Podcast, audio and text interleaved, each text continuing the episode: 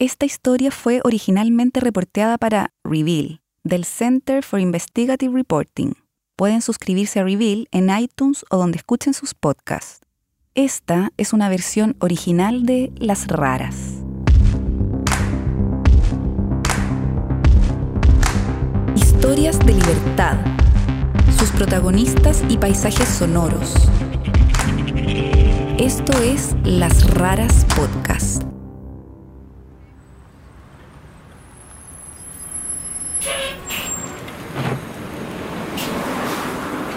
Route 215 downtown.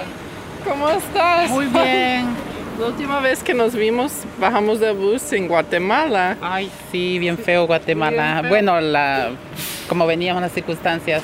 Sí, cruzando la frontera por la noche, ¿no? El Sí. río Suchiate. Sí, creo que me voy a estar en la sombra porque mi, mi maquillaje se va a derretir. Hace calor, Sí, ¿no? hace calor. Y después te entregaste a, cruzar Ah, la sí. frontera. Sí, me entregué en la, en la línea.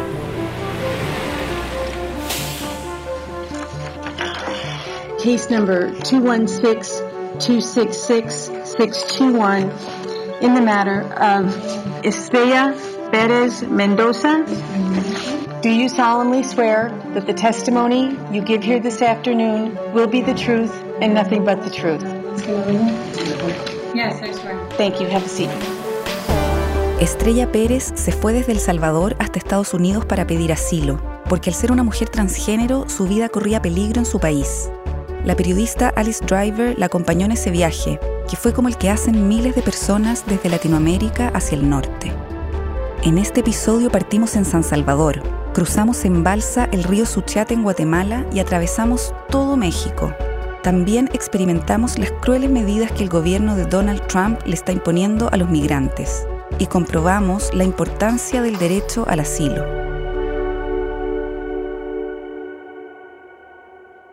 Esto es Las Raras, historias de libertad. Estrella Pérez y Alice Driver se conocieron una noche en una calle de San Salvador. Conocí a Liz el... Creo que fue como en un momento de mi vida cuando yo este, me sentía con miedo, con temor. No conversaba con nadie, tenía miedo porque corría peligro. Yo estaba ahí para tratar de entender por qué tantas mujeres trans de El Salvador se van de su país a Estados Unidos. El Salvador es uno de los países más peligrosos para ellas. Ahí su expectativa de vida no supera los 35 años. Y conversamos mientras los tomábamos un café con unas donas y ahí le conté sobre un poco sobre mi vida, pero no todo, porque esa parte era como muy peligrosa para contarla estando en mi país. Estrella tenía 26 años y me contó que un pandillero la había atacado con un picayelo. Yo pude ver la cicatriz que tiene en su cuello. Ella estaba en peligro real de que la mataran, y por eso esa misma madrugada iba a empezar su viaje para pedir asilo en Estados Unidos. Y este mañana vas a tomar el bus a, la frontera con México, ¿no? Ah, de Cunumán. Tucumán. Pero me gustaría llegar hasta Estados Unidos. No quiero quedarme en México, porque México es bien peligroso. Espero tener un negocio, un restaurante, estudiar, ser alguien en la vida. Ya no quiero vivir la vida que llevo. Entonces yo le pedí que me dejara acompañarla y ella aceptó. Esa noche recuerdo que no le dije a nadie que iba a salir del país. No me despedí de nadie. Salí como a las 3 de la mañana. Nos juntamos en la terminal de buses para viajar rumbo a México. Nuestra primera parada sería Ciudad de Guatemala. Iba a ser un viaje de seis horas. Y recuerdo que traía solo una maleta pequeña donde solo traía como unas mm, tres mudadas de ropa lo más y un par de zapatos. Yo tampoco llevaba mi equipaje, pero eso no importaba porque esto no se trataba sobre mí. Yo al final iba a volver a mi rutina, con todas mis comodidades. Pero para Estrella, este era un viaje de vida o muerte. Y recuerdo que me subí al autobús con miedo, pensar a dónde, bueno, qué va a pasar de mí más allá en el camino. No sé hablar inglés cuando llegue hasta donde es mi destino final, donde voy a llegar.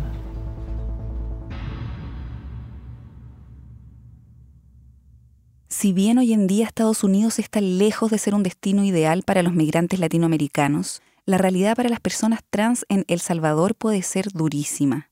Según Human Rights Watch, en los últimos 25 años, más de 600 personas de la comunidad LGBTIQ han sido asesinadas en ese país. Esto hace que muchas personas trans decidan migrar hacia el norte, a pesar de las dificultades que esto implica. Entonces, para entender la decisión de Estrella, es importante conocer su historia. Pues nací en una familia muy grande. Lastimosamente no hay un amor, una unión como se debe. A Estrella no le gusta mucho hablar de su familia. La pone muy triste. Solo sé que su mamá murió cuando ella era una niña y que a ella nunca la aceptaron. Cuando era una adolescente, se fue de su casa en Cuscatlán, que es un sector agrícola al centro del país, y llegó sola a la capital. Sí, este. Llego a San Salvador a los 15 años. Tuve que al principio dormir en los parques porque no tienes dinero, no tienes trabajo, eres una menor de edad. Estrella no pudo terminar el colegio. Si quieres ir a la escuela tienes que cortarte el cabello y vestirte como hombre. Y actuar como hombre para no recibir bullying. Por lo mismo, conseguir un trabajo para ella fue imposible. Tuve que entrar al negocio de la prostitución. No porque a mí me gustara, no porque yo quería. Estrella cuenta que una mujer trans mayor la invitó a vivir con ella pero lo que al principio parecía una ayuda desinteresada no lo era. Al pasar el tiempo me dice, tú tienes que trabajar, de algo tienes que pagarme la renta, la comida y me lleva ropa, maquillaje y no estaba acostumbrada a ponerme eso, ropa tan corta. Eh, luego llama a un taxi y me lleva a una calle. Durante dos años, Estrella, que todavía era menor de edad, fue víctima de prostitución forzada por parte de esta mujer trans que se hizo pasar por su amiga. Hasta que llegó el momento que me cansé y dije, ya no aguanto más.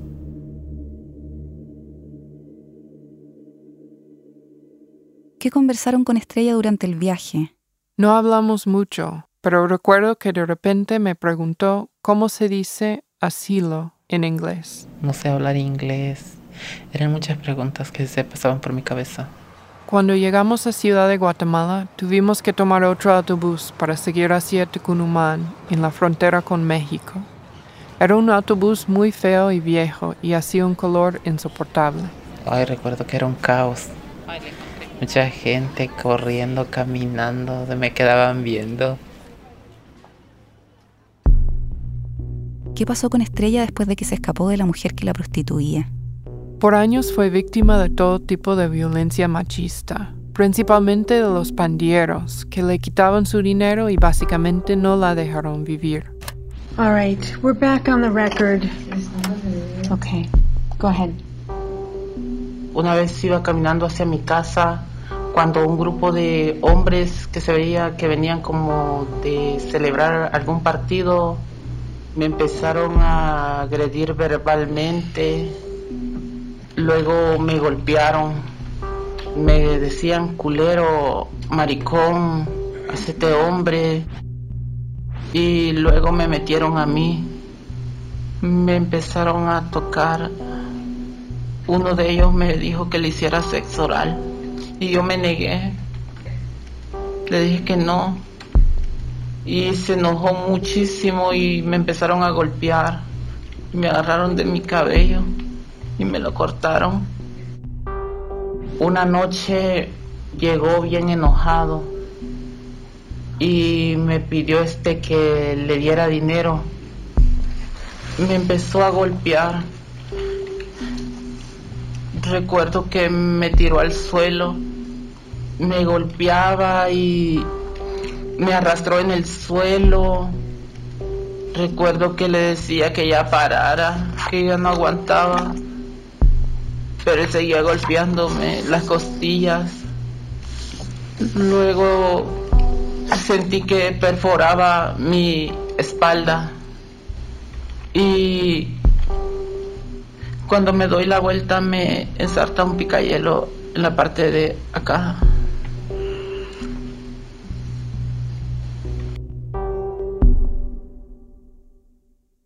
Qué fuerte. Muy fuerte, pero Estrella es una persona valiente y llegó un momento en el que se decidió a denunciar a Pandiero que la extorsionaba y violentaba. ¿El mismo que le clavó el picayelo? Sí, el mismo. Sabía que desde un principio que iba a ser en vano la denuncia, porque los pandilleros se iban con la policía. Sabía que esa persona tenía trances muy grandes de prostitución, de droga, y que la misma policía solicitaba su servicio. Y así fue, la policía no hizo nada. Después Estrella hizo la denuncia en la fiscalía y lo mismo, no pasó nada. Eso la dejó en una situación especialmente vulnerable. Y sabía que tarde o temprano se iban a dar cuenta de lo que había hecho. Porque esa gente tiene comunicación con todos. Y si me quedaba más tiempo, pues sabía que me iban a encontrar y esta vez sí me iban a matar. Entonces, con la ayuda de Comcavis, una organización que trabaja por los derechos de las personas trans en El Salvador, Estrella preparó su viaje para pedir asilo en Estados Unidos. Iba a tener que dejar toda su vida atrás y sabía que el camino podía ser peligroso, pero no tenía otra opción. ¿Cómo cruzaron la frontera entre Guatemala y México? Después de seis horas en el segundo autobús, llegamos a Tucumán. Ahí teníamos que cruzar el río Suchiate para llegar a México. Ya estaba oscuro y llovía. Llegamos a la orilla del río en una bici taxi. Tenía miedo cruzarme el río porque es muy peligroso. Luego cuando uno es transgénero como que como que tiene como más vulnerabilidad por por ay miren ahí va un culero empiezan a gritar y y como que lo ven mal a uno. ¿Cómo se cruza ese río? ¿Es el mismo que cruzaba la caravana migrante? Sí, para evitar pasar por el puente en el que hay que mostrar un pasaporte y pagar dinero, muchas personas cruzan el río en balsas. Puede ser peligroso porque hay pandillas que controlan todo. ¿Qué van a hacer con nosotras? Decía yo, pero no tengo que demostrarles miedo, decía por dentro. Yo había cruzado el río un mes antes, pero de día, acompañando a un grupo de migrantes. Esta vez éramos solo Estrella, yo y el balsero, en total oscuridad. Pero el río estaba tranquilo y el trayecto dura unos minutos. Llegamos al otro lado y caminamos hasta Ciudad Hidalgo, en Chiapas. Y estaba bien oscuro ahí, bien feo. Desde ahí nos fuimos hasta Tapachula, a unos 30 kilómetros de distancia. Y en esa ciudad está la oficina de migración donde Estrella iba a pedir una visa humanitaria para atravesar México de forma legal. La dejé en un hotel y nos despedimos, porque yo tenía que volver a trabajar a San Salvador. No lo sabíamos, pero no nos volveríamos a ver en más de un año. ¿Qué pasó después de que se separaron? Pues ahí me tocó este pedir ayuda en organizaciones para pagar mi cuarto, para mi comida. Yo tomé el autobús para regresar a San Salvador. Estrella se quedó esperando la visa humanitaria, que finalmente le dieron por seis meses. Le faltaba todavía cruzar todo México, así que en cuanto la obtuvo partió en autobús al DF. No llevó nada, solo sus documentos. Al llegar este a, en el DF recuerdo que me quedé sin dinero. No tenía dinero ni ni para comprar un plato de comida para la cena. Cuando consiguió que sus amigas le mandaran dinero, tomó un autobús a Tijuana. Fue un viaje de cuatro días. Habían pasado tres meses desde que salimos de San Salvador. Ay, decía, ¿y ahora qué voy a hacer? ¿A dónde me voy a ir a entregar? Cuando bajó del autobús, se dirigió a la frontera, específicamente al puerto de entrada San Isidro, el mismo que estuvo en las noticias porque le tiraron gases lacrimógenos a los migrantes que trataban de cruzar.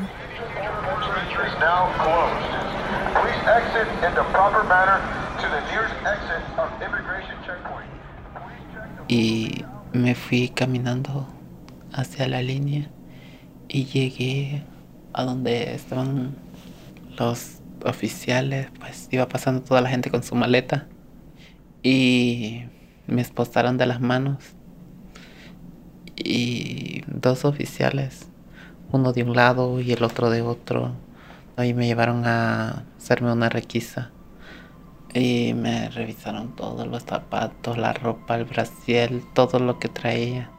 Después la llevaron a lo que se conoce como la hielera, que son las celdas de la patrulla fronteriza. Es un cuarto frío con luz donde no la apagan día y noche.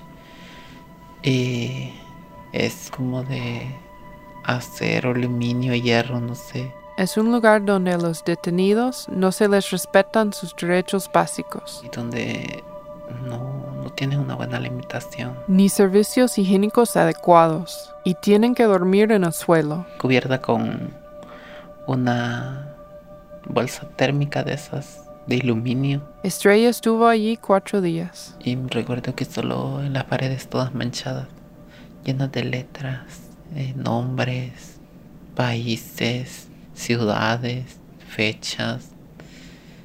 Y me puse a leer todas las fechas, los nombres de países, de ciudades que habían estado ahí. Cuando una persona entra a Estados Unidos, está legalmente autorizada para pedir asilo. Esa persona debe probar que si vuelve a su país estará en peligro debido a su raza, religión, nacionalidad, opinión política o pertenencia a un grupo social determinado. Mientras eso sucede, los migrantes son detenidos, como le pasó a Estrella. Después la llevaron al centro de detención Otay Mesa, en San Diego. Hoy, centros como ese están siendo llamados campos de concentración por las inhumanas condiciones en las que tienen a los detenidos. Alice, ¿cómo supiste qué estaba pasando con Estrella después de que se separaron? Después de meses sin saber de Estrella, con el apoyo de los abogados de Reveal from the Center for Investigative Reporting, logré encontrarla. Pero a ella no la dejaban recibir llamadas telefónicas, así que le escribí una carta y esperé que me llamara. Estaba muy preocupada, porque sospechaba que la habían encarcelado con hombres y sabía que podía sufrir mucha violencia. Siempre fue como no conversar mucho con los hombres. Cuando lo veía como homofóbicos, pues eh, no acercármeles mucho. Estrella está muy traumatizada por su detención y no le gusta hablar sobre eso. Las mujeres trans son especialmente maltratadas en estos centros. No olvidemos que ya dos han muerto. Roxana Hernández, que se entregó en la misma entrada que Estrella, y Joana Medina, salvadoreña como Estrella. Ambas murieron por complicaciones derivadas del VIH que no fueron atendidas por los guardias. ¿Te pudiste comunicar con Estrella finalmente? Sí, seis meses después de su detención, recibí una llamada de un número desconocido y era ella. Con una voz muy triste me dijo que no sabía hasta cuándo iba a estar allí. Ay, cuando voy a salir de aquí, decía, ¿a dónde voy a ir? ¿Quién me va a ayudar? No le alcancé a responder y el teléfono se cortó. Un mes después de que hablamos, por fin le pudo contar a una jueza sus razones para pedir asilo. We are at the United States Immigration Court at the Otay Mesa Detention Facility on Friday afternoon. Pues es un momento lleno de, de emoción, eh, de miedo, porque ahí está decidido tu futuro. Ahí se decide parte de tu vida. Okay. Ms. Perez, I'm going to grant you asylum because I find your testimony to be credible. You have the legal right to remain here indefinitely. Después de escuchar el testimonio de Estrella, la jueza le dio el asilo porque determinó que su vida corría peligro en El Salvador. ¿Cómo estás? Muy bien, thank you. Ay, gracias. Muy bien. Estrella y Alice se volvieron a ver en San Diego, California, donde Estrella está viviendo su nueva vida. Trabaja en una pizzería, toma clases de inglés, tiene amigos y sale a bailar. Además, cambió legalmente su nombre. Ahora se llama Michelle. Me emocioné tanto al verla que casi lloré en la calle. ¿Cómo te sientes ahora? Ahora este me siento libre, feliz, llena de sueños de futuro. Sí. La historia de Michelle nos demuestra lo importante que es la posibilidad de recibir asilo para las personas que corren peligro en sus países de origen. Justamente lo que hoy Trump está tratando de impedir con sus políticas anti-inmigrantes. Sí, en Estados Unidos la crueldad ahora es una política de Estado para disuadir a las personas que buscan asilo. Pero las mujeres trans de América Latina, igual que muchos migrantes, no van a Estados Unidos por gusto.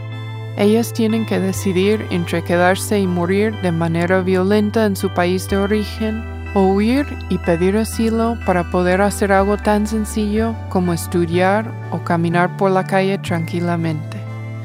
Michelle es una mujer fuerte que ha pasado por muchas cosas duras, pero cuando escuchó la noticia de que la primera mujer trans había muerto en la custodia de inmigración y control de aduanas, me escribió por Facebook y me dijo, yo sé que yo podría haber muerto como ella.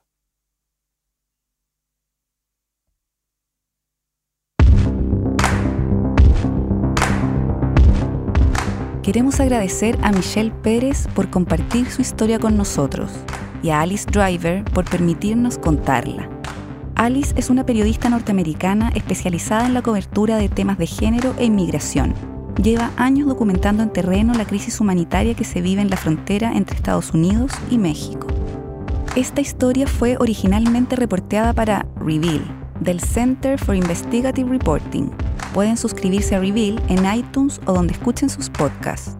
Las raras somos Martín Cruz y Catalina May. Pueden ver fotos y más información sobre nosotros y nuestras historias en lasraraspodcast.com y Las Raras Podcast en Instagram, Facebook y Twitter. Esta temporada fue producida con el apoyo de PRX y el Google Podcast Creator Program. Las Raras cuenta con el apoyo y representación de Adonde Media. Nuestra música original es de Andrés Nusser. Las ilustraciones de nuestras historias son de Soledad Águila.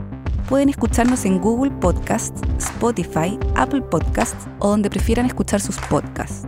También estamos en theclinic.cl.